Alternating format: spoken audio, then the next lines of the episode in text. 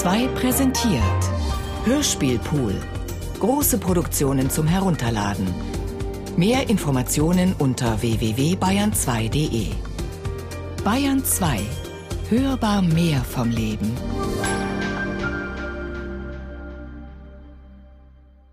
Robert Musil Der Mann ohne Eigenschaften Remix Teil 12 Acht Minuten Zusammenfassung von Karl Corino, zweites Buch, dritter Teil ins tausendjährige Reich, die Verbrecher. Unmittelbar vor Weihnachten 1932 erschien der sogenannte Band 2.1, wie Musil ihn selber immer bezeichnete, die Fortsetzung zum ersten Band des Manns ohne Eigenschaften bei Rowold in Berlin. Es waren 38 Kapitel, die Musil damals vorlegte, ein Fragment, über das er sehr unglücklich war, weil er davon überzeugt war, dass die Leser keinen Eindruck von dem bekommen könnten, was da nun in diesem ganzen Buch vorgesehen sei. Aber die ökonomischen Notwendigkeiten haben diese Teilfortsetzung einfach erzwungen. Der Titel dieses Buches lautete sehr missverständlich für die damalige Zeit, unmittelbar vor Hitlers Machtergreifung Ende Januar 33, ins tausendjährige Reich, Untertitel Die Verbrecher. Gemeint war nicht das tausendjährige Reich der Nazis, sondern ein mystisches, chiliastisches Reich aus der Tradition der christlichen Millenniumsvorstellungen, der verräterische und dubiose sozusagen Untertitel Die Verbrecher sollte darauf hindeuten, dass äh, Ulrich und Agathe oder besser Agathe und Ulrich eine Testamentsfälschung vornehmen. Die beiden Geschwister, die sich lange aus den Augen verloren hatten, treffen sich wieder am Sarge ihres Vaters. Sie haben sich in der Tat seit äh, langer Zeit nicht gesehen und die Begegnung hat deswegen etwas Überwältigendes und fast sollte man sagen Umwerfendes. Ulrich erkennt mit einem Mal, dass ihm da ein Doppelgänger gegenübertritt. Und der Name Agathe ist natürlich auch ein hochsymbolischer Name, ein Name, in dem sich das Gute personifiziert. Und auch von daher gibt es natürlich bestimmte Querbeziehungen zu dem Thema des tausendjährigen Reiches. Der Vater der beiden Geschwister, der alte Jurist, wird begraben. Unmittelbar danach kommt es zu der Testamentsfälschung zu Ungunsten von Agathes Mann, des äh, Pädagogen Hagauer, der ein braver Mann ist, aber von Herzen langweilig und im Grunde genau das, was Agathe nicht braucht als Partner. Sie hat sich nach dem frühen Tod ihres ersten Mannes fast selber zu bestrafen gewünscht, und das war die Ehe mit Hagauer, und von daher kann man dieser Ehe natürlich keine gute Prognose stellen, und in der Tat läuft die Geschichte dieses Fortsetzungsbandes dann darauf hinaus, dass nach Ulrichs Abreise Agathe beschließt, nicht zu ihrem Gatten Hagauer zurückzukehren, sondern ein Leben an der Seite ihres Bruders zu suchen. Sie wird dann in Wien von der sogenannten Parallelaktion entdeckt in Gestalt des Generals Stumm von Bordwehr. Diese Parallelaktion ist ja einer der ganz wichtigen Stränge in diesem Roman. Der eigentliche Plot der Musil erlaubt eben eine große Anzahl von Figuren aufmarschieren zu lassen und ihre Geschicke miteinander zu verflechten. Grundidee ins Jahr 1918 soll das 70-jährige Regierungsjubiläum Franz Josefs von Österreich-Ungarn fallen und das 30. Regierungsjubiläum von Kaiser Wilhelm II. Eine hochironische Konstruktion, weil der heutige Leser natürlich sofort weiß, dass 1918 sowohl das Habsburger Reich als auch das Wilhelminische Reich zusammenbrachen, dass Franz Josef schon zwei Jahre tot war und Wilhelm II. ins Exil gehen musste.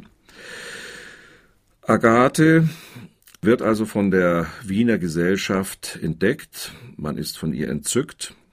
Auch Ulrich lebt in einer Art fortwährender Entzückung an ihrer Seite, was ihn freilich nicht hindert, nach kurzer Zeit sein Verhältnis mit der liebenswürdigen, äußerst liebenswürdigen Bonadea wieder aufleben zu lassen. Und dies führt zu ernsten Konsequenzen. Es führt dazu, dass Agathe Selbstmord äh, begehen möchte. Sie macht einen Ausflug in den Wienerwald, begibt sich an das Grab eines früh verstorbenen Dichters und wird dort im letzten Moment von einem zweiten Pädagogen namens Lindner gerettet und wieder ins Leben zurückgeführt. Wenn wir die Parallelaktion erwähnt haben, so muss man sagen, eine der Exponentinnen dieser Parallelaktion ist die liebenswürdig verrückte Clarisse. Sie ist mit dem verkrachten Künstler Walter, einem Jugendfreund des Helden Ulrich, verheiratet. Die Ehe ist nicht sonderlich glücklich, weil Clarisse eigentlich mit einem Genie verheiratet sein möchte. Und dieses Genie findet sie allenfalls in Ulrich, aber nicht in ihrem sanften und sanftmütigen Gatten Walter. Clarisse hat ein im wahren Wortsinne verrücktes Projekt. Sie hat sich von dem Schicksal des Sexualmörders Moosbrugger so ergreifen lassen, dass sie bestrebt ist, diesen Mörder unbedingt zu sehen und, wenn möglich, das wird am Horizont angedeutet, zu befreien. Von daher unternimmt sie also alles, um als Außenstehende, als Laie, als Privatperson Zugang zu Moosbrugger zu erhalten. Und es gelingt ihr tatsächlich in Begleitung von Ulrich und General Stumm von Bordwehr ins Irrenhaus einzudringen, dort Eindrücke zu sammeln ohne dass es aber bis zum Ende dieses Bandes 2.1 zu entscheidenden Handlungen in Richtung Befreiung äh, Moosbruggers käme. Moosbrugger sitzt nach einer grässlichen Untat, er hat eine Prostituierte im Prater zerfleischt und nach seiner Verurteilung zum Tode noch einmal in der Psychiatrie, um begutachtet zu werden, denn den Richtern ist offenbar doch ein gewisser Zweifel daran gekommen, dass dieser Mann zurechnungsfähig sei und deswegen zu Recht hingerichtet werden könnte. Ganz zum Schluss dieses Bandes 2.1 tritt noch einmal die Parallelaktion stark in den Vordergrund und von daher ergibt sich doch ein gewisser verblüffender Anschluss an die unmittelbare Gegenwart, in der das Buch erscheint, also Januar 33. Es zeigt sich nämlich, dass die völkischen Elemente inspiriert von dem Rassenforscher Bremshuber in die Parallelaktion eindringen und versuchen, dieser Parallelaktion ihren rassistischen Stempel aufzudrücken. Das letzte Kapitel trägt den Titel Ein großes Ereignis ist im Entstehen, aber man hat es nicht gemerkt und letztlich ist das natürlich auch schon eine Art epische Vorausdeutung auf das ursprünglich geplante Ende des Romans, nämlich dass alle Linien in den Krieg münden und am Schluss die private Katastrophe von Ulrich und Agathe mit der allgemeinen Katastrophe Europas im Sommer 1914 zusammenfallen. Literarischer Nachlass Selbstkritik und Biografie 1932 Vermächtnis 3 Es war nicht meine Absicht, diesen Band herauszugeben. Ich wünschte vielmehr dem vor zwei Jahren erschienenen ersten Buch des MOE Mann ohne Eigenschaften, das ganze zweite Buch folgen zu lassen. Was mich zwingt, davon abzustehen, lässt sich beschönigend als wirtschaftliche Verhältnisse bezeichnen. Mein Verlag hat Ausgaben und Einnahmen nach dem Beispiel des ersten Bandes überprüft und ist zu dem Ergebnis gekommen, dass es kaufmännisch nicht verantwortet werden könne, an der Vollendung des MOE noch mehr Geld zu wagen, als es bisher geschehen ist. Für die Zeit vom Frühjahr bis zum Spätherbst des kommenden Jahres, die noch nötig wäre, das Ganze in seiner ursprünglich geplanten Gestalt zu vollenden, fehlen ungefähr 5000 Mark. Und ihretwegen wird mein Buch Fragment bleiben müssen. Ich selbst bin nicht in der Lage, irgendetwas daran zu ändern. Ja, das Scheitern des Werks bedeutet für mich persönlich genau das gleiche wie das Scheitern eines Schiffs auf offenem Wasser. Ich habe alles, was es mir gestattete, mich der deutschen Nation als Dichter aufzudrängen, in der Inflation verloren. Mein Leben hängt an einem Faden, der jeden Tag abreißen kann und aus der guten Laune und Unternehmungslust meines Verlegers besteht, und ich habe in den letzten Jahren während der Arbeit am MOE mehr als einen Augenblick erlebt, wie man ihn seinem Todfeind nicht wünschen soll. Vermächtnis Notizen die unnötige Breite, eine Funktion des Verständnisses. Ironie ist, einen Klerikalen so darstellen, dass neben ihm auch ein Bolschewik getroffen ist. Ein Trottel so darstellen, dass der Autor plötzlich fühlt, das bin ich ja zum Teil selbst. Diese Art Ironie, die konstruktive Ironie, ist im heutigen Deutschland ziemlich unbekannt. Es ist der Zusammenhang der Dinge, aus dem sie nackt hervorgeht. Man hält Ironie für Spott und Bespötteln. Mystik, man kann nur jedem Leser raten, leg dich an einem schönen oder auch an einem windigen Tag in den Wald, dann weißt du alles selbst. Es darf nicht angenommen werden, dass ich nie im Wald gelegen bin. Am schwersten trifft das heutige Elend. Aber ich muss mein Werk tun, das ohne Aktualität ist. Ich muss es zumindest fortführen, nachdem es vorher begonnen wurde. Die Leute, die erwarten, Ulrich werde im zweiten Band etwas tun. Was zu tun wäre, weiß man. Wie zu tun? Ich werde der KPD und so weiter keine Ratschläge geben. Tatgeist und Geist der Tat. Warum das Problem nicht abseitig ist? Die praktische, politische, soziale Brauchbarkeit eines solchen Buchs. Avantgarde auch Wilhelm Meister ist wohlhabend gewesen. Die Leute verlangen, dass Ulrich etwas tut. Ich habe es aber mit dem Sinn der Tat zu tun. Heutige Verwechslung. Natürlich muss zum Beispiel Bolschewismus geschehen, aber A nicht durch Bücher, B haben Bücher noch andere Aufgaben. Ähnlichkeit mit Kriegssituation und Kriegspressequartier. Psychoanalyse. Anti-Aktualitätsgesinnung. Darum auch gegen Erzählen, Handlung, schreit nach Psychoanalyse. Warum nicht Psychoanalyse? Das Verfängliche der nicht zu Ende geführten Fragestellung. Man erzählt um des Erzählens willen, um der Bedeutung der Geschichte willen, um der Bedeutung willen. Drei Stufen dass ich ungünstig abschließe, gerade in diesem Band die höchsten Anforderungen an den Leser stelle, ohne es ihm durch die Rekapitulation im später Geschehenen zu erleichtern.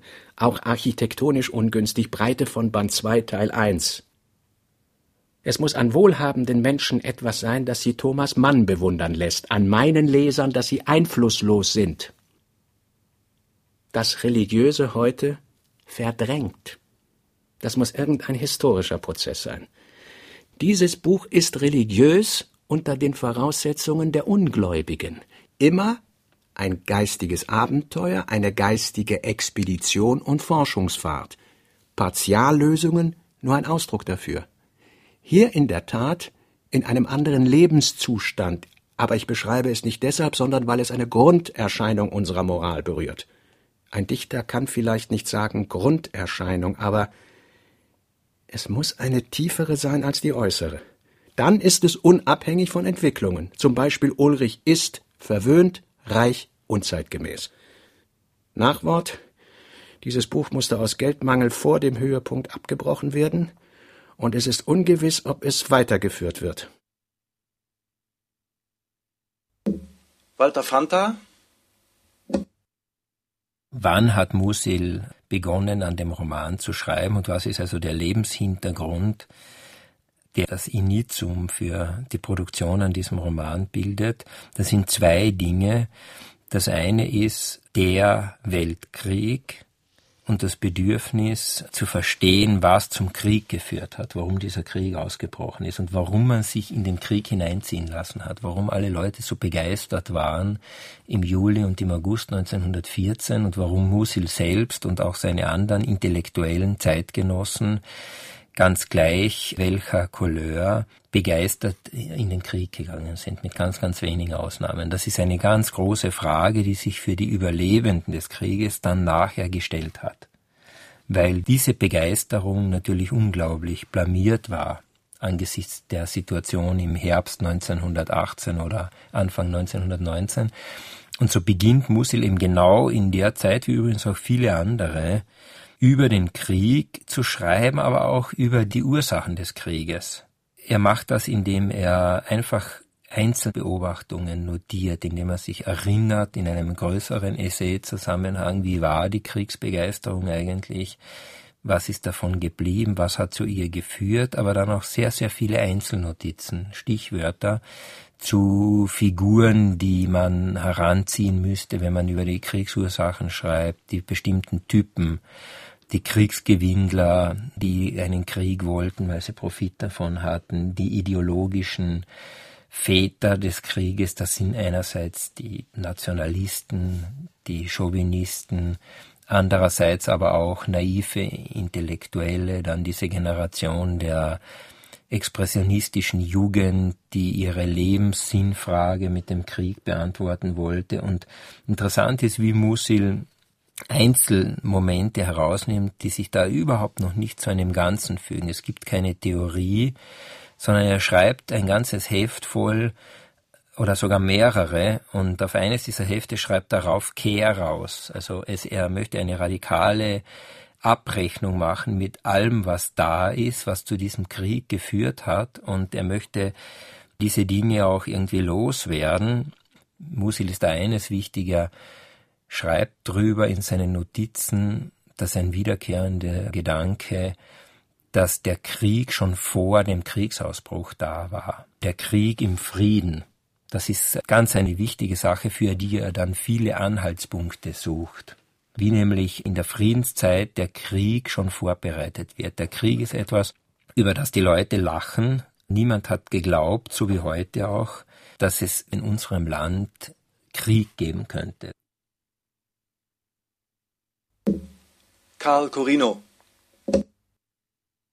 von den ersten Romanplänen Musils in den frühen 20er Jahren an, die Titel tragen wie Der Spion, Der Erlöser, dann Mitte der 20er Jahre die Zwillingsschwester, war geplant, dass die Geschwisterliebe zum Zusammenbrechen kommt. Die Geschwister Anders und Agathe, später Ulrich und Agathe, sollten eine Reise ans Mittelmeer ans Tyrrhenische Meer machen, dort den Inzest begehen und nach einigen Tagen geradezu mystischen Glücks sollte äh, diese Liebe zusammenbrechen.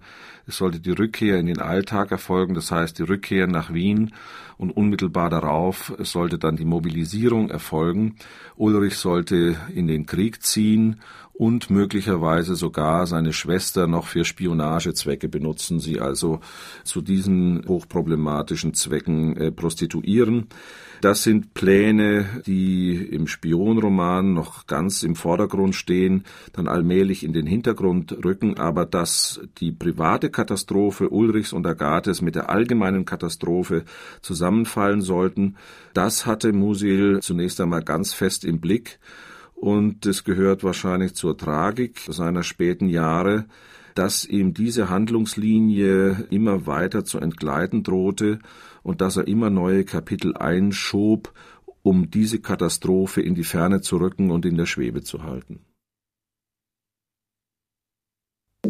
Robert Musil, literarischer Nachlass 60 Mappen, 40 Hefte, circa 12.000 Seiten mit Notizen und Entwürfen, vorgefunden und aufgelistet von Martha Musil nach Robert Musils Tod im Schweizer Exil am 15. April 1942.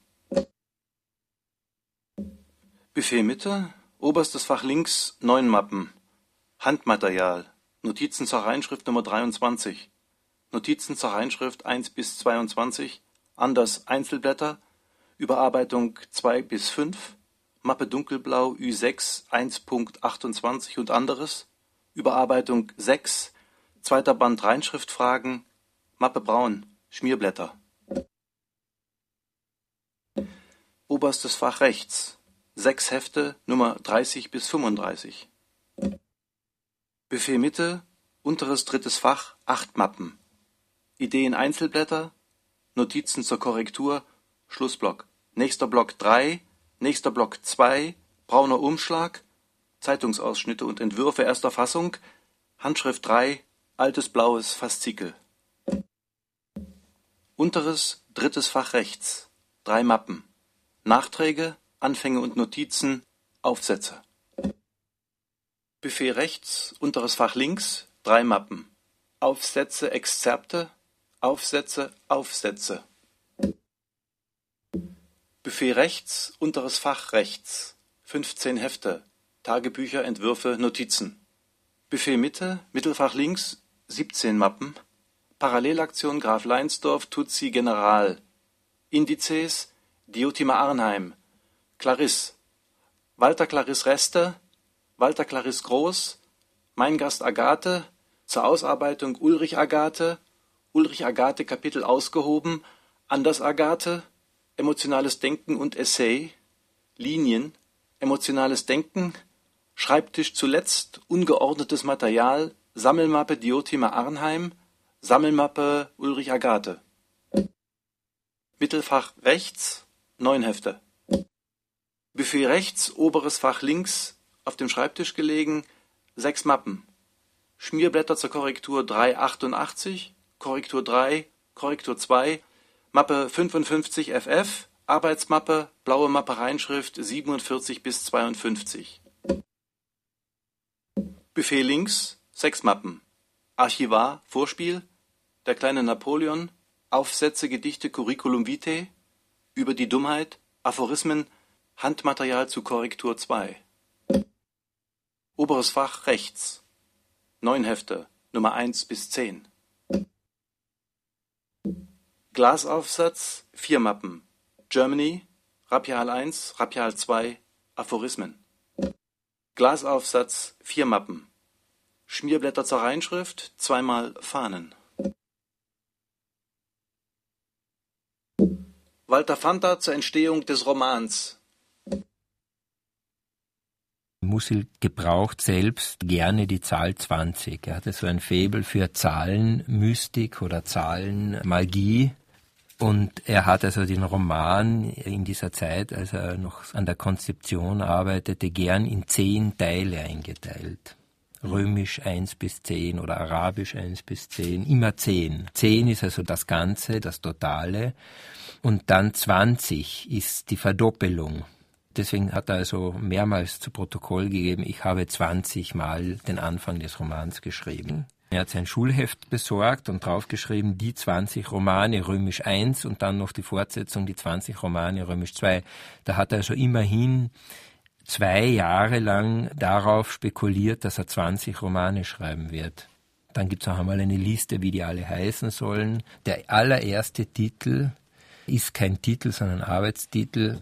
Der ist Roman und die Texte haben also die Überschrift Vorarbeit zu einem Roman.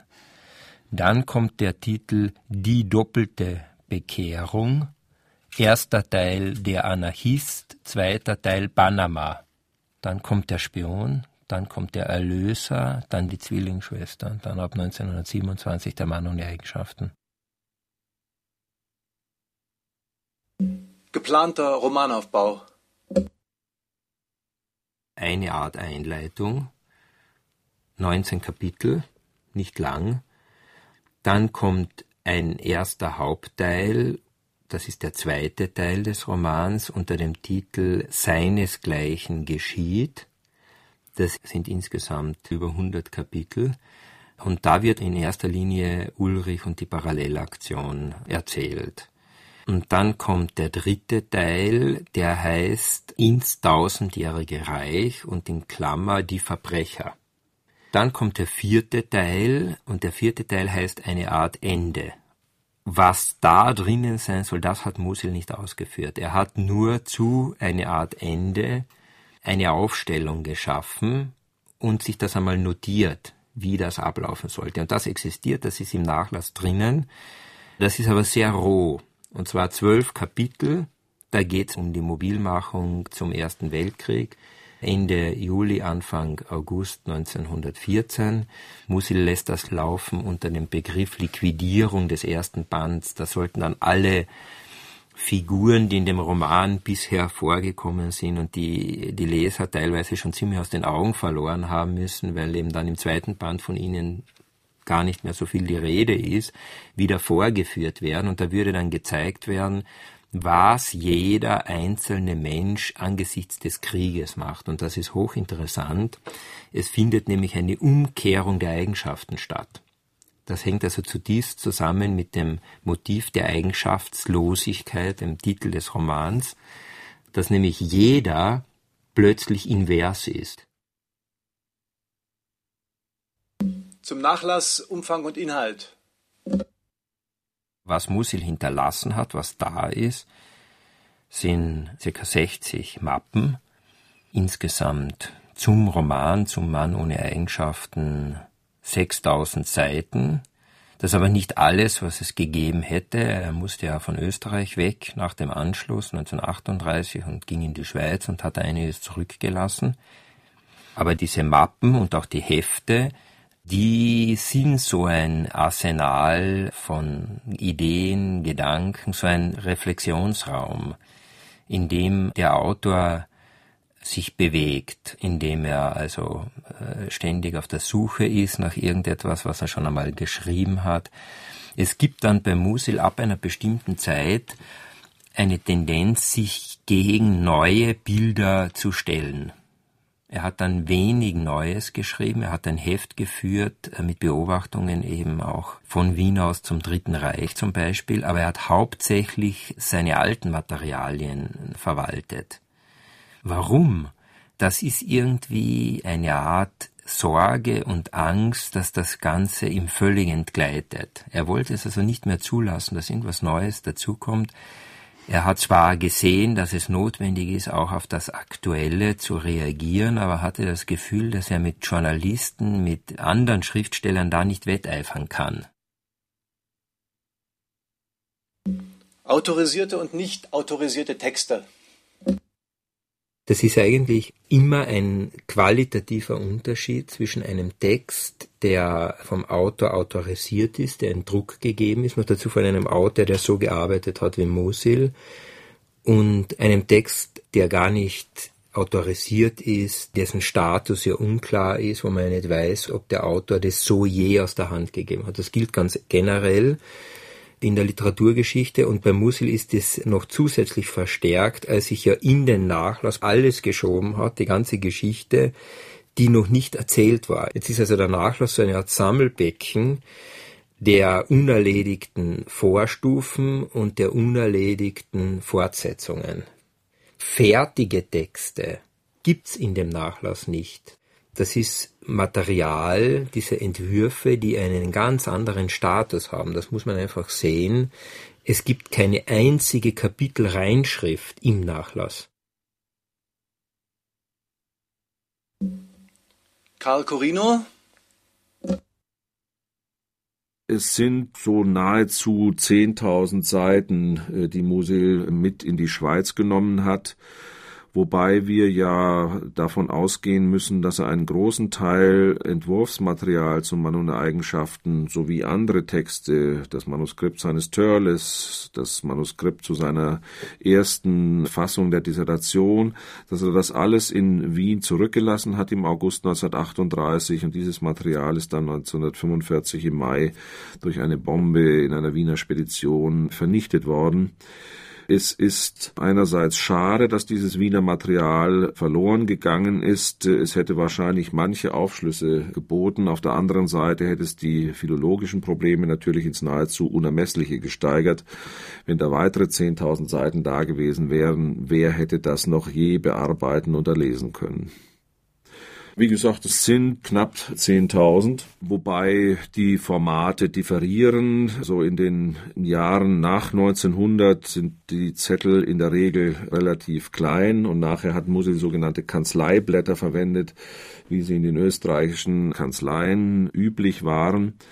Wobei es eine Schwierigkeit ist, dass Musil in den 20er Jahren aufgrund der Papierknappheit und seiner materiellen Situation viele Manuskripte, nachdem er sie auf der einen Seite genutzt hatte, geteilt hat und manchmal über den ganzen Nachlass verstreut hat. Es kann also passieren, dass ein DIN A4-Blatt oder Kanzleiblatt in vier Teile geteilt worden ist, mit neuem Material zum Mann und der Eigenschaften beschrieben worden ist und dann über den ganzen Nachlass verstreut worden ist. Walter Fanta, Musil hat eine relativ große Apparatur aufgezogen für dieses große Romanprojekt. Das hat sich schon in den frühen 20er Jahren ergeben. Er hat also Notizen angefertigt, die also zum Teil in Heften waren und zum Teil auch auf losen Blättern. Und er hat dann begonnen, diese Notizen zu inventarisieren, also mit einer Nummer auszustatten. Und äh, dann gibt es also Sieglen A, B, C und D und äh, auch andere mit römischen Zahlen, Kombinationen aus abgekürzten Wörtern und Nummerierungen und hat über diese verschiedenen Sachen, die er eben schon inventarisiert hat, dann auch ständig Buch geführt, Indizes angefertigt. Man kann dann also so eine Art Verwissenschaftlichung des Schreibprozesses feststellen. Also er wollte dann einen Roman schreiben, wo alles eben auch stimmte und wo er sehr, sehr viel Anschauungsmaterial aus den verschiedenen Wissensgebieten zusammenziehen wollte. Und dazu brauchte er eine Art Administration und die hat er sich dann auch angelegt. Das Problem bei dem Ganzen ist, wenn man dann ansieht, wie er dann wirklich seine Entwürfe geschrieben hat, und dass ihm dann manchmal die Kontrolle auch entglitten ist, dass er dann doch wieder drauf losgeschrieben hat in dieser Zeit, dann hat man den Eindruck, dass das Ganze nicht so hundertprozentig zusammenpasst und dass da vielleicht zu viel administrativer Aufwand getrieben worden ist. Also in den 30er Jahren gibt's mehr Metatext als Text. Das heißt, Musil hat mehr über sein Schreiben, über den Text, den er schon hat, geschrieben als Text für den Roman. Zum Schreibprozess. Einmal kann man feststellen, es gibt den Weg beim Schreiben von Action, von ja, Sex and Crime sozusagen zu subtiler Reflexion. Das ist einmal ein Weg, der sich zeigt im Schreibprozess. Da gibt es kurze Notizen oder schlichte Entwürfe, die oft im Manuskript eine Seite haben, wo eine Idee, aber auch ein Bild formuliert ist. Da spielt eine Rolle etwas, das wir aus der Kreativitätspsychologie kennen die Geschichte mit der rechten und der linken Gehirnhälfte. Das ist also einer, der schreibt, zwei Kompetenzen, die unser Gehirn im Allgemeinen hat, zusammenziehen muss. Und zwar einerseits das Gestalterische und auch das Imagitive, also wo es um Bildlichkeit geht, und auf der anderen Seite aber die Begriffe, die Sprache, die Syntax, die Grammatik, dass das alles stimmt, der Stil. Und es ist ja so, Schreibblockaden, sagt die Kreativitätspsychologie, entstehen daraus, wenn also jemand jetzt einseitig zum Beispiel nur seine linke Gehirnhälfte verwendet beim Schreiben. Das war jetzt bei Musil vielleicht ein Problem, nicht? Weil er ja eigentlich ausgebildeter Ingenieur war, sogar zuerst Offizier und dann Naturwissenschaftler, er hat experimentelle Psychologie studiert. Und da gibt's also einen ziemlich rationalen, planerischen Zugang zum Schreiben bei ihm. Vorrede während der Reinschrift des ersten Buchs 1928 oder 29. Mancher wird fragen, welchen Standpunkt nimmt denn nun der Autor ein? Und welches ist sein Ergebnis? Ich kann mich nicht ausweisen. Ich nehme das Ding weder allseitig, was unmöglich ist im Roman, noch einseitig, sondern von verschiedenen zusammengehörigen Seiten. Man darf die Unfertigkeit einer Sache aber nicht mit der Skepsis des Autors verwechseln. Ich trage meine Sache vor, wenn ich auch weiß, dass sie nur ein Teil der Wahrheit ist. Und ich würde sie ebenso vortragen, wenn ich wüsste, dass sie falsch ist, weil gewisse Irrtümer Stationen der Wahrheit sind. Ich tue in einer bestimmten Aufgabe das Möglichste. Dieses Buch hat eine Leidenschaft, die im Gebiet der schönen Literatur heute einigermaßen deplatziert ist, die nach Richtigkeit, Genauigkeit, die Geschichte dieses Romans kommt darauf hinaus, dass die Geschichte, die in ihm erzählt werden sollte, nicht erzählt wird. Eventuell das Prinzip der Teillösungen, das für meine Aufgabenstellung wichtig ist, auch vorbringen. Das Publikum bevorzugt Dichter, die aufs Ganze gehen. Sie Leser sind gewohnt zu verlangen, dass man ihnen vom Leben erzähle und nicht vom Widerschein des Lebens in den Köpfen der Literatur und der Menschen, das ist aber mit Sicherheit nur so weit berechtigt, als dieser Widerschein bloß ein verarmter, konventionell gewordener Abzug des Lebens ist. Ich suche Ihnen Original zu bieten. Sie müssen also auch Ihr Vorurteil suspendieren. Sich der Unwirklichkeit bemächtigen ist ein Programm, also Hinweis auf Band 2. Als Abschluss ist es aber fast ein Unsinn. Band 1 schließt ungefähr mit dem Höhepunkt einer Wölbung. Sie hat auf der anderen Seite keine Stütze. Was mich zur Veröffentlichung bewegt, abgesehen von Rowold, ist das, was ich immer getan habe. Es kommt auf die Struktur einer Dichtung heute mehr an als auf ihren Gang. Man muss die Seite wieder verstehen lernen.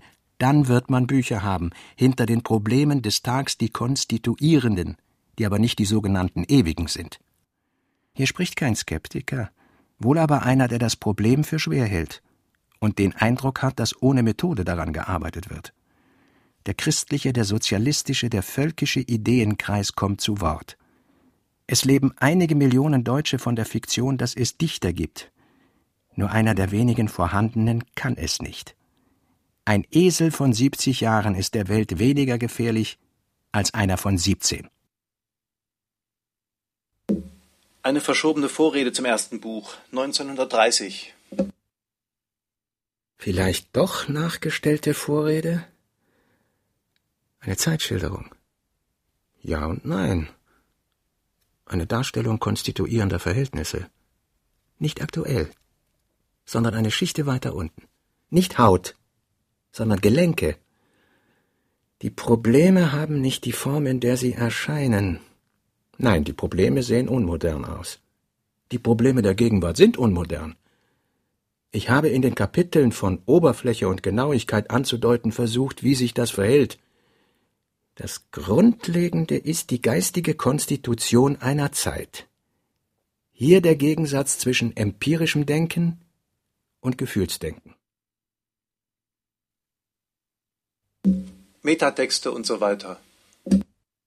Vor allem das Material zum Mann und der Eigenschaften besteht nur zu geringeren Teilen aus Texten, die eine hohe Lesbarkeit haben.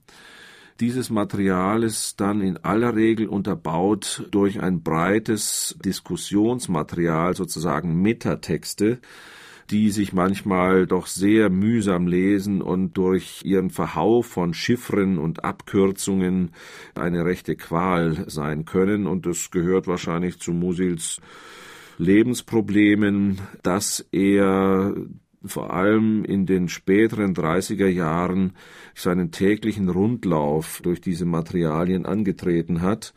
Walter Fanta hat, glaube ich, bis zu 75.000 Querverweise registriert.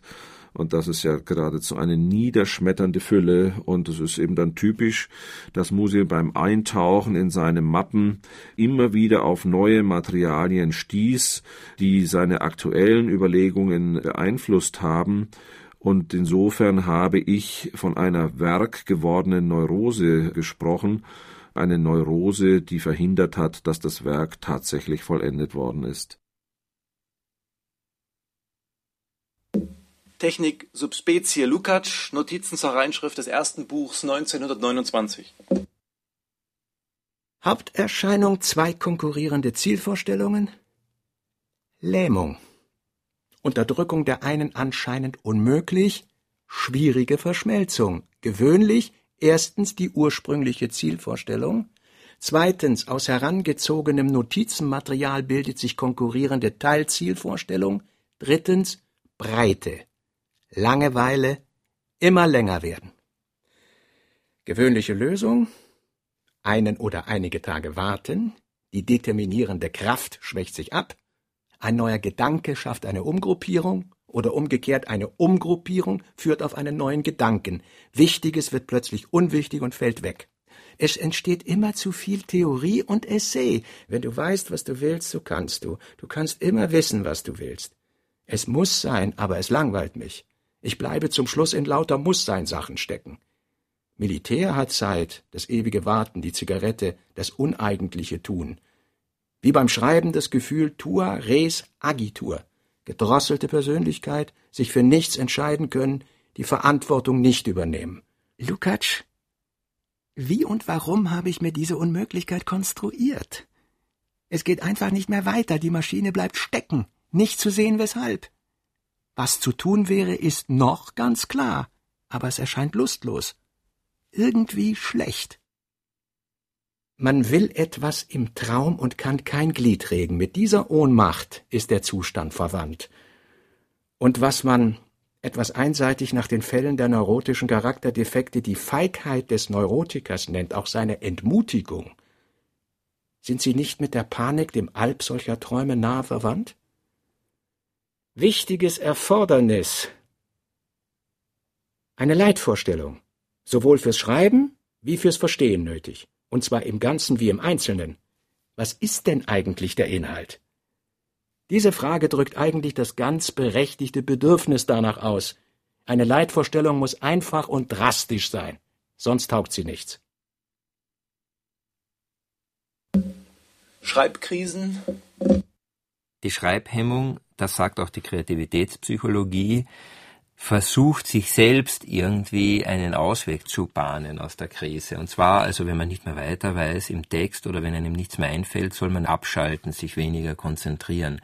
Musil hat das genau umgekehrt. Er hat sich dann noch mehr konzentriert und der hat also den Schwierigkeiten, den Roman fortzuführen, so zu begegnen versucht, dass er eben analysiert hat, dass er also genau festgehalten hat, was ist jetzt schon da zu diesem Kapitel, an was knüpft dieses Kapitel an. Exposé des zweiten Bandes 1931. Wenn ich an die Kritiken des ersten Bandes denke, so bemerke ich immer wieder als etwas ihnen Gemeinsames die Frage, was denn nun wohl oder eigentlich im zweiten Band geschehen werde. Die Antwort darauf ist einfach nichts oder der beginnende Weltkrieg. Man betrachte den Titel, den der Hauptteil des ersten Bandes führt. Seinesgleichen geschieht. Das heißt, dass heute wohl das Persönliche hier und dort des Geschehens ein bestimmtes ist, das Allgemeine daran aber oder seine Bedeutung unbestimmt ist, verwaschen, äquivok und unübersichtlich sich wiederholend. Der zum Bewusstsein der heutigen Lage erwachte Mensch hat das Gefühl, dass ihm immer wieder die gleichen Dinge widerfahren, ohne dass ihn ein Licht aus diesem unordentlichen Kreis herausführen würde. Ich glaube, dass damit ein Hauptgedanke des ersten Bandes bezeichnet ist, um den sich große Teile des Materials gruppieren ließen. Vor allem liegt in ihm die Kontinuität, die es erlaubt, die gegenwärtige Zeit schon in der vergangenen zu erfassen, und auch das technische Problem des Buches ließe sich so bezeichnen, als den Versuch, eine Geschichte überhaupt erst möglich zu machen. Ich füge hinzu, dass das, was ich soeben mit anderen Worten die Eindeutigkeit des Geschehens, Lebens genannt habe, durchaus keine philosophische, sondern eine Forderung ist, der schon beim Tier Genüge geleistet wird, während sie beim Menschen scheinbar verloren gehen kann. Daraus wird es verständlich, dass das Hauptproblem des zweiten Bandes das Suchen nach der bestimmt bedeuteten oder mit einem anderen Wort nach der ethisch vollen Handlung ist oder, wie ich es einmal ironisch nenne, nach dem hundertprozentigen Sein und Handeln. Die allgemeinen Untersuchungen des ersten Bandes gestatten mir, mich hier mehr auf die moralische Frage zu sammeln oder, nach einem alten Wort, auf die Frage des rechten Lebens. Ich suche zu zeigen, was ich das Loch in der europäischen Moral nenne, wie beim Billard, wo der Ball früher oder später in einem solchen Loch stecken bleibt, weil es das rechte Handeln hindert. Es ist, kurz gesagt, die falsche Behandlung, die das mystische Erlebnis erfahren hat. Hier möchte ich aber aufhören, Ihren Reklamewillen mit dem unmöglichen Problem der philosophischen Reklame zu belasten und hole nach, Ulrich, zum Begräbnis seines Vaters gereist, trifft in dem vom Tode ausgeräumten Haus mit seiner ihm beinahe unbekannten und auch gleichgültigen Schwester zusammen. Sie verlieben sich nicht so sehr ineinander als in die Geschwisteridee. Ich bedauere ja sehr, dass dieses Problem eine gewisse höhere Banalität hat, aber sie beweist andererseits, dass es der Ausdruck breiter Strömungen ist. Meine Darstellung zielt auf diese zu ihm führenden Bedürfnisse. Ich kontrastiere nun die beiden Thesen, man kann nur seine siamesische Zwillingsschwester lieben und der Mensch ist gut. Das heißt, die Geschwisterbeziehung ist zunächst rein geistig. Ulrich kehrt nach einem von intensiver Annäherung erfüllten Beisammensein zurück, seine Schwester folgt ihm nach, und sie beginnen ein provisorisches Zusammenleben nach den Grundsätzen, die sich ihnen ergeben haben werden aber durch die Aufmerksamkeit der Gesellschaft gestört, die sehr gerührt von diesem Akt geschwisterlicher Zuneigung ist. General Stumm berichtet über den Stand der Parallelaktion, die des Geistes überdrüssig ist und sich nach der Tat sehnt. Diotima, deren Beziehung zu Arnheim erkaltet, beschäftigt sich mit Sexualwissenschaft und widmet wieder mehr Aufmerksamkeit ihrem Mann, Sektionschef Tutsi. Psychologie und Politik? Warum es zu der Schreibhemmung überhaupt gekommen ist, darüber gibt es ganz interessante Theorien in der bisherigen Forschung. Das geht zurück in die 60er Jahre, als erstmals Literaturwissenschaftler, die auch irgendwie was mit der Psychoanalyse im Sinn hatten, an das Material kamen und dann gemeint haben, die Inzestgeschichte, das ist ja psychoanalytisch bedeutend und daher liegt sie auf der Hand, dass er den Roman nicht fertig schreiben konnte und die Schreibhängung hatte, weil er sich vor der Darstellung des Inzest scheute. Dass also auch diese Metatexte, aber auch dieser lange Vorbau, der erste Band des Romans, wo die Schwester noch gar nicht vorkommt, den Sinn hat, das hinauszuzögern. Dann gibt's aber noch andere Aspekte. Diesen äußeren, sozialen, verlegerischen Aspekt auch, der die Schreibhemmung zu erklären hilft, dass der Autor eben den finanziellen Atem verloren hat an dem Roman und dann eben die Unterstützung durch den Verlag auch nicht mehr da war. Und es war ja so, dass der Roman sich zwar ganz anders entwickelt hat, als Musil geplant hat bis 1932, dass er zwar tatsächlich die Liebesgeschichte hinausgezögert hat, dass er auch schon Schreibhemmungen hatte Ende der 20er Jahre, aber es ist trotzdem was rausgekommen. Und daher könnte man über diese Schwierigkeiten ja, von denen könnte man absehen. Aber was dann passiert ist, dass er dann wirklich gar nicht mehr in der Lage war, eine Kapitelsukzession bis zum Ende herzustellen, das hat natürlich zu tun mit der historischen Situation. Er hat also die Leserschaft im Deutschen Reich verloren mit einem Schlag im Jahr 1933. Der Roman wurde dann später auch auf den Index der verbotenen Schriften im Dritten Reich gesetzt. Aber der Verlag war eigentlich schon weg. Ab 33. Rowold stand ihm nicht mehr wirklich zu Gebote.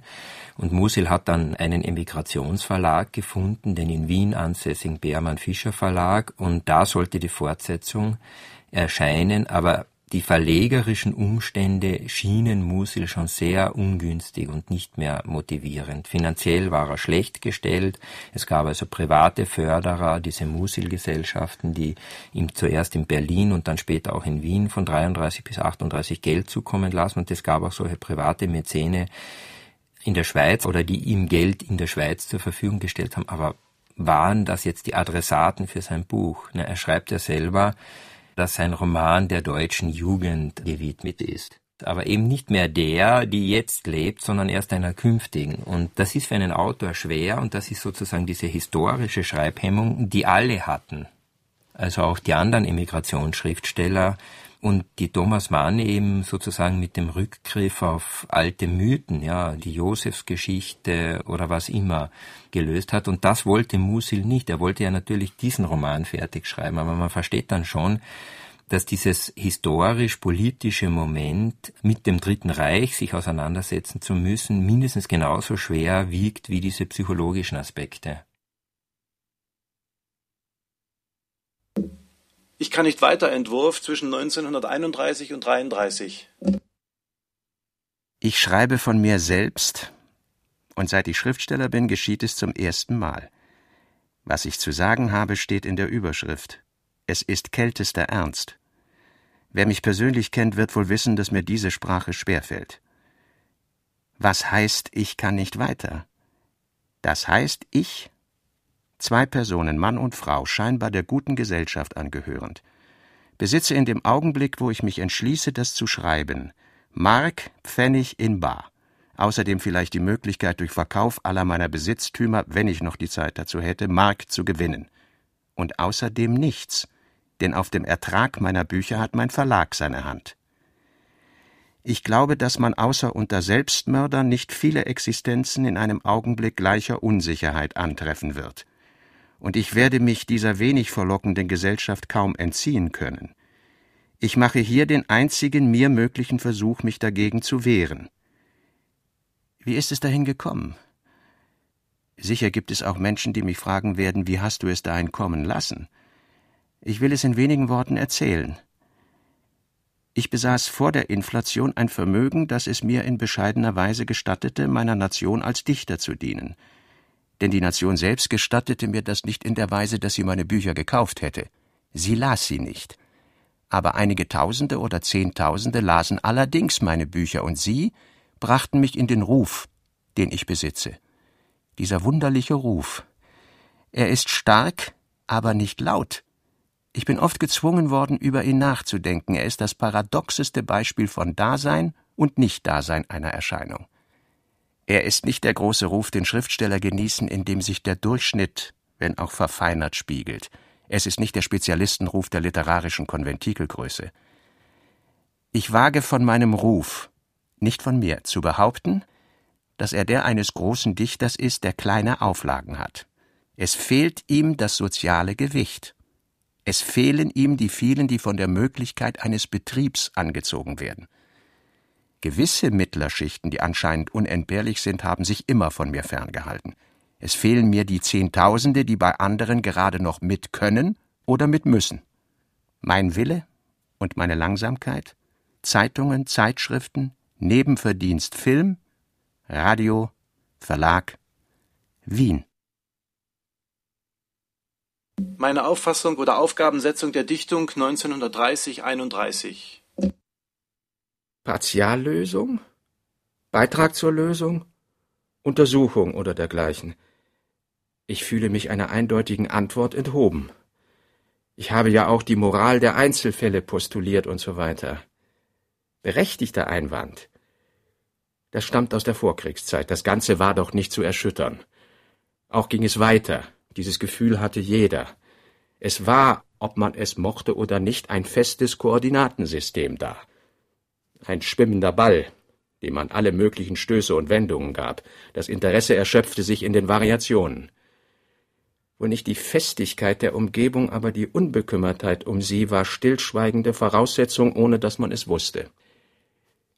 Diese Situation ist jetzt geändert. Der ganze Mensch ist in Unsicherheit geschleudert. Erörterungen nutzen ihm nichts. Er braucht die ihm verloren gegangene Festigkeit. Darum das Verlangen nach Entscheidung, nach Ja und Nein. In diesem Sinn ist ein so substanzloser Mensch wie Brecht durch die Form seines Verhaltens vorbildlich. Er ergreift die Leute, weil er ihnen ihr eigenes Erlebnis vormacht. Das muss man voll begreifen. Also, ist das Lehrmoment im Buch zu verstärken? Eine praktische Formel ist aufzustellen, nicht mehr ausgedacht. Anscheinend gewinnt der Gegensatz praktisch Theorein, die ursprüngliche Spionidee, dadurch neuen Inhalt. Aufbauidee. Agathe Männer. Spionage stark kürzen, sodass Krieg unmittelbar aus AZ anderer Zustand hervorgeht. Clarisse stark vorziehen, Ulrichs Mithilfe an Moosbrugger einschränken mehr aufs Theoretische mit einer einzigen praktischen Beteiligung. Zwischen Ulrich Agathe nach Bedarf noch einige theoretische Kapitel einschieben. Aus dem Arbeitsprotokoll des zweiten Bandes 1931-32. 20.09.1931 Wiederaufnahme nach Rückkehr aus Berlin. Orientierung Band 2 Reinschriftfrage 1 Beilage 4 angelegt. 21.09.1931, Band 2, Reinschriftfrage 19 und Beilage 1 angelegt. 22. bis 26.09.1931, dreieinhalb Seiten von Kapitel 21 entworfen. Band 2, Reinschriftfrage 19 weitergeführt, Unsicherheit wie Agathe anzupacken. 2.10.1931, weitere drei Seiten von 21 entworfen, teils Müdigkeit und Erkältung, teils wohl grundsätzliche Schwierigkeiten in der Behandlung des AZ, anderer Zustand, Vorbereitung zur Reise. Überblick auf Band 2, Reinschriftfrage, Beilage 4. 23.07.1932, 9 Tage Juli, 31 August, 30 September gleich 70 Tage. Bis Ende August 40 Tage. Planvorsatz bis Ende August bis inklusive Kapitel 39, jetzt 40, schreiben, Rest skizzieren entspricht ein halbes Kapitel täglich. Rest elf Kapitel oder 100 bis Seiten. Zeit dafür September, ein halber Oktober gleich 50 Tage oder zwei Seiten täglich. Bis Ende August elf bis Kapitel. Angenommene 120 Seiten gibt drei Seiten täglich. Leistung 29.07.1932 Skizzierung Kapitel jetzt 31 unvollständig, jetzt 34 unvollständig, aber doch über die Gänze. Kapitel jetzt 30 Fortsetzung unvollständig. 24.07.1932 das Material von Kapitel jetzt 41 zu gruppieren begonnen. 25.07.1932 bis 26.07.1932 dreieinhalb Seiten. 27.07.1932 zwei Seiten. 28., 29., 30.07.1932 plus vier Seiten. Circa 16,5 durch 9 gleich 1,85 Seiten am Tag. 31.07.1932 sechs bis sieben Seiten. Circa sechs Dreiviertel. 1.08.1932 drei Seiten.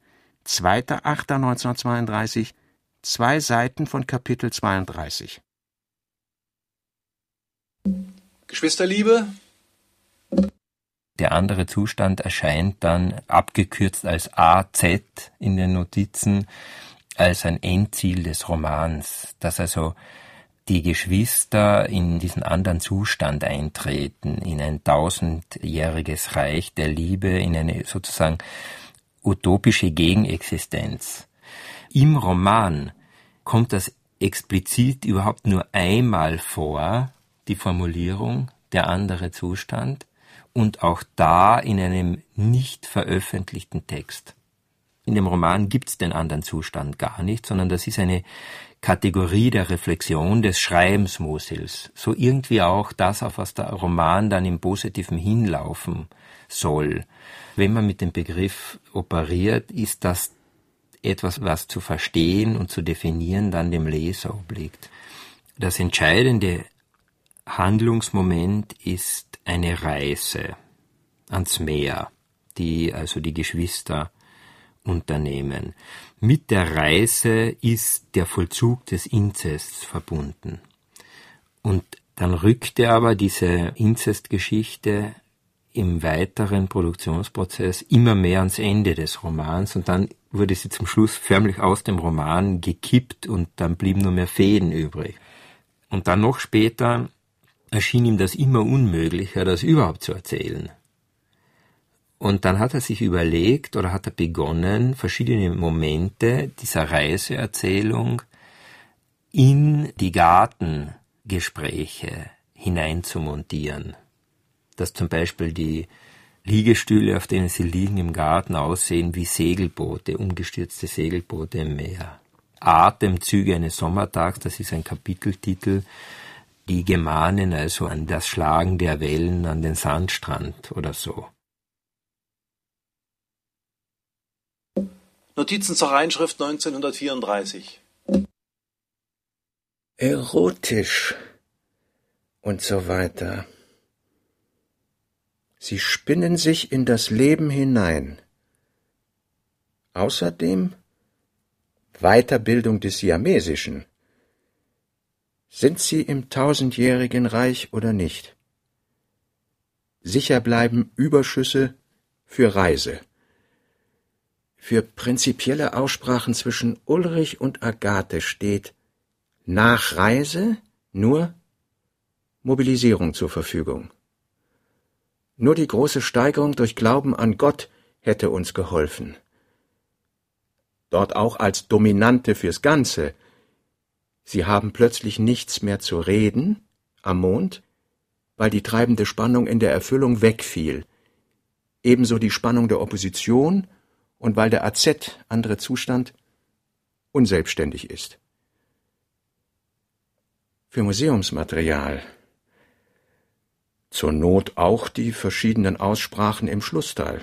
Vor allem die mit Walter auf der Rückreise. Auch der Abschluss der Zeitschilderung während Mobilisierung. Wenn aber auch der AZ als Geschwisterliebe und Reise ins Paradies erledigt ist, ist er es doch nicht als Notwendigkeit eines Generalsekretariats, als Idealbild des Empirismus, als Schau der Zeit nach Kollektivismus, Problem der Tat und so weiter. Der ursprüngliche Vorsatz war, ohne Rücksicht darauf, in der Ulrich-Agathe-Geschichte alles zu sagen, was zu ihr gehört. Und Rest als Liquidation der zahlreichen damit noch verbleibenden Probleme. Vom resignierten Standpunkt des Gegenwartsmenschen, wie er ohne die früheren Hoffnungen Ulrichs ist. Beim Durchlesen zeigt sich allerdings, dass die dort wiedergegebene Darstellung von Richtbild, Generalsekretariat usw. So geradezu die Resignation und Erklärung Ulrichs bei Mobilisierung darstellt. Offen ist diese allgemeine Darlegung und Ulrichs Resümee seiner Entwicklung, für letzteres an die Aussprache mit Walter gedacht. Das hindert nicht, dass diese Themen auch im Museumkapitel behandelt werden, rückt aber dort doch mehr das Genie, Verbrechersein, das Isolierte, die Rasse des Genies in den Vordergrund. Also, die Ablehnung des Sozialen, und zwar mehr gefühlsmäßig, der gesteigertste Versuch des Individualismus, die letzte Liebesgeschichte, das wäre keine üble Dominante, auf die der Krieg folgt. Autobiografie Heft 33 1937 Gestern, Ende Oktober 1937, habe ich im zweiten Band MOE ausführlich suchen müssen und war abends unglücklich über meine verpfuschte Kunst, was davon kommt, dass ich die Manuskripte nicht ausgären lassen kann, aber im Effekt in der Welthinterlassenschaft eben jeder Entschuldigung unzugänglich ist. Weil ich nicht gewusst habe, wie es kommen wird, rede ich um jede Bewegung zwischen Ulrich und Agathe das Gleiche herum. Und das gleicht einem sehr sorgfältig aufgestrichenen Brei, mag er auch an jeder Stelle etwas anders zusammengesetzt sein. Einzige Hoffnung. Etwas unwillkürlich Episches entstand dadurch auch.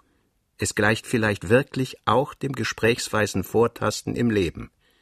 Aber wäre es nur ungedruckt und noch zu schnüren und zu beschneiden. Über die Druckfahnenkapitel im Frühjahr 1938 hatte Musil weitere 20 Kapitel zur Fortsetzung des Romans vorgelegt. Der.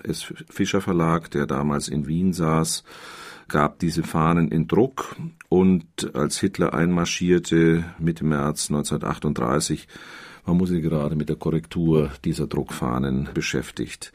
Da der Verlag dann auseinandergesprengt wurde, der Verleger fliehen musste, kam dieses Buch nicht mehr zur Auslieferung. Band 2.2 hatte Musil ihn genannt, dem dann noch ein Band 2.3 gefolgt wäre, und er war im Nachhinein eigentlich recht glücklich darüber, dass ihm die Weltpolitik äh, diesen Aufschub äh, gewährt hatte, denn er hoffte, er könne nun den Roman doch in einem Zug bis zum Ende führen.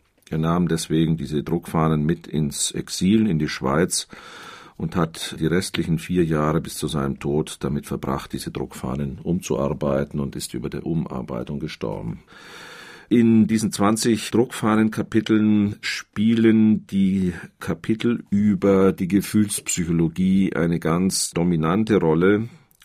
Musil hat an diesen Kapiteln mehr als zwei Jahre gearbeitet und sich unendlich damit gequält, weil er in der Tat eine Synthese dessen leisten wollte, was die zeitgenössische Forschung zur Theorie der Gefühle schon bereitgestellt hatte, natürlich mit seinem dichterischen Surplus. Es ging darum, zu zeigen, dass Gefühle Gestalten sind, mit all den Gesetzen, die für Gestalten gelten. Sie bilden sich unter Umständen in der Zeit heraus, sie setzen sich vor einem Hintergrund ab, sie sind von großer Prägnanz und sie können sich dann auch irgendwann wieder auflösen. Es ist die Frage, ob diese Gefühle dann zu Handlungen führen oder ob das Gefühl sozusagen ansteigt, ziemlich wörtliches Zitat, bis zu den Wipfeln der Bäume, ohne dass das Gefühl sozusagen in Handlung abfließt. Ich glaube, der strategische Zweck dieser Kapitel bestand darin, dass Musil in dem für ihn typischen deduktiven Verfahren aus der Theorie ableiten wollte, was nun mit seinen Geschwistern geschieht. Ein anderer Romancier machte sich Pläne und wickelte diese Pläne dann ab. Wenn eben der Inzest der Geschwister erfolgen sollte, dann war das für einen anderen Autor kein sonderliches Problem. Das hat er einfach inszeniert, er hat es runtergeschrieben und wenn Entwürfe da waren, dann wurden diese Entwürfe überarbeitet und basta. Bei Musil waren diese Entwürfe mit dem Handlungsmoment Inzest da, aber er suchte nun sozusagen eine theoretische Begründung dafür, dass dieses Handlungsmoment richtig ist.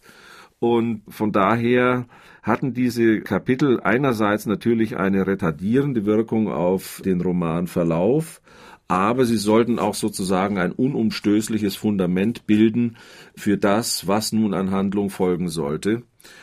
Und nachdem nun also Hitler in Wien einmarschiert war, die Druckfahnen nicht mehr umbrochen wurden und nicht mehr zwischen zwei Buchdeckel gelangten, kam Musil dann allerdings zu der Ansicht, dass diese theoretischen Kapitel, die auch einem geschulten Psychologen ein Äußerstes an Konzentration bei der Lektüre abverlangen, dass diese Kapitel vielleicht doch zu theoretisch und zu schwer sei und dass es besser sei, sie in Gespräche zwischen Ulrich und Agathe aufzulösen mit all den Gefahren, die solchen gebildeten Dialog anhaften, dass es unter Umständen leicht papieren wird. Es erklärt, weshalb Musil weitere vier Jahre an diesen Materialien gearbeitet hat, um sie eben mit der nötigen Leichtigkeit zu präsentieren, ohne dass der Tiefgang verloren gehen sollte. Und er selber formulierte dann, er habe den Eindruck, dass er mit dem Roman auf diese Weise zwar nicht weitergekommen sei, aber doch tiefer. Schmierblatt zum Kapitel Gespräch über Liebe 1940-41. Es käme zunächst die allgemeine Bemerkung über die Bedeutung des Redens in der Liebe, die spezielle, weshalb Ulrich und Agathe so sprechen, später. Je weniger Coitus, desto mehr Reden. Aus der letzten Arbeitsmappe 1942. Bedenke, mit Erschöpfung der anderer Zustandfrage hat der Motor der schriftstellerischen Existenz Robert Musil eigentlich keine Essenz mehr. Noch einmal Druckfahnenkapitel. Der Nachwelt überliefert sind die Texte, die Musil selber veröffentlicht hat, den ersten Band des Romans im Dezember 1930 und dem Band 2.1 mit den folgenden 38 Kapiteln, die er kurz vor Weihnachten 1932 an die Öffentlichkeit gab. Alles andere Material, auch die 20 Druckfahnenkapitel, die er bis zum Frühjahr 1938 in Arbeit hatte und die schon gesetzt waren, konnte er nicht mehr publizieren und gehören daher zum apokryphen Material des Nachlasses, wenn auch mit einer etwas höheren Verbindlichkeit als jene Texte, die sozusagen reine Materialsammlungen oder exzeptive Kontrollen oder Überlegungen zu Texten waren. Authentisch und autorisiert ist nur das, was Musil selber an die Öffentlichkeit gegeben hat. Alles andere weist eine wesentlich niedrigere Verbindlichkeit auf und hat natürlich deshalb Musil auch immer weiter freie Hand gelassen. Diese 20 Druckfahnenkapitel sind wieder geprägt durch eine Mischung von erzählerischen Kapiteln und essayistischen Kapiteln, die sich vor allem mit der Theorie der Gefühle beschäftigen. Man merkt es Musil an, dass es ihm großen Spaß machte, die Begegnung, die sich zwischen der Schwester Ulrichs Agathe und dem Pädagogen Lindner ergeben hatte, nun weiter auszumalen. Dieser Lindner ist ein typisch verschrobener Pädagoge mit stark klerikaler Ausrichtung, er hat allerdings einen Sohn, Peter, an dem seine erzieherischen und seine pädagogischen Absichten weitgehend zuschanden werden. Dieser Peter ist ein junger, ungestümer Gesell, der sich mit den moderaten Grundsätzen seines Vaters nicht zu viel Sport, nicht zu viel Essen, kleine gymnastische Übungen und so weiter überhaupt nicht befreunden kann. Und Agathe soll von Peter eindeutig in sein Lager gezogen werden. Es ist verblüffend, dass Agathe kaum, dass sie der Obhut ihres etwas steifen und verknöcherten Gatten, dem Pädagogen Hagauer, entronnen ist, sich wieder in den Bannkreis eines Pädagogen begibt. Aber diese erzählerischen Kapitel 39, 40, also nach der Begegnung, der Tugut, das ist nämlich ein weiterer Spottname für diesen Pädagogen Lindner. Diese Kapitel sprühen von erzählerischer Lust und man merkt Musil an, dass es ihm gut tut, sich nun mal einem neuen Motiv zuzuwenden, eine neue Figur in den Roman einzuführen, von der man bisher noch nichts geahnt hatte. Zum Nachwort und Zwischenvorwort für die geplante Veröffentlichung der Druckfahnenkapitel bei Bermann Fischer in Wien 1937. Dieses Buch ist unter der Arbeit und unter der Hand ein historischer Roman geworden. Es spielt vor 25 Jahren. Es ist immer ein aus der Vergangenheit entwickelter Gegenwartsroman gewesen. Jetzt aber ist die Spanne und Spannung sehr groß aber das unter der Oberfläche gelegene, das hauptsächlich eins seiner Darstellungsobjekte gewesen ist, braucht noch immer nicht wesentlich tiefer gelegt zu werden. Sollte man mir vorwerfen, dass ich mich zu sehr auf Überlegungen einlasse, Tagebuch, so, ohne dass ich auf das Verhältnis Denken Erzählen eingehen möchte? Heute wird zu wenig überlegt. Es sind zu viele auf der Welt, die genau sagen, was getan und gedacht werden müsse, als dass mich nicht das Gegenteil verführen sollte, die strenge Freiheit. Es scheint, dass manches überflüssig nur um seiner selbst willen da ist, im ersten Band. Meine Meinung ist, dass erzählte Episoden überflüssig sein dürfen und nur um ihrer selbst willen vorhanden, Gedanken aber nicht. Ich stelle bei einer Komposition die Schlichtheit über den sogenannten Gedankenreichtum, und im Falle dieses Buches sollte nichts überflüssig sein. Die Ausführungen über die Zusammenfügung von Gedanken und Gefühlen, die dieser Teilband enthält, gestatten mir, das so zu begründen. Die Hauptwirkung eines Romans soll auf das Gefühl gehen. Gedanken dürfen nicht um ihrer selbst willen darin stehen. Sie können darin, was eine besondere Schwierigkeit ist, auch nicht so ausgeführt werden, wie es ein Denker täte. Sie sind Teile einer Gestalt. Und wenn dieses Buch gelingt, wird es Gestalt sein. Und die Einwände, dass es einer Abhandlung ähnele und dergleichen, werden dann unverständlich sein. Der Gedankenreichtum ist ein Teil des Reichtums des Gefühls. Robert Musil Der Mann ohne Eigenschaften Remix Teil 12 mit Karl Corino, Manfred Zapatka, Walter Fanta und Klaus Bulert. Regieassistenz Martin Trauner. Ton und Technik Hans Scheck, Wilfried Hauer, Susanne Herzig und Angelika Haller. Wissenschaftliche Beratung Walter Fanta. Konzept und Skript Katharina Agathos und Herbert Kapfer. Skript und Regie Klaus Bulert. Produktion Bayerischer Rundfunk 2004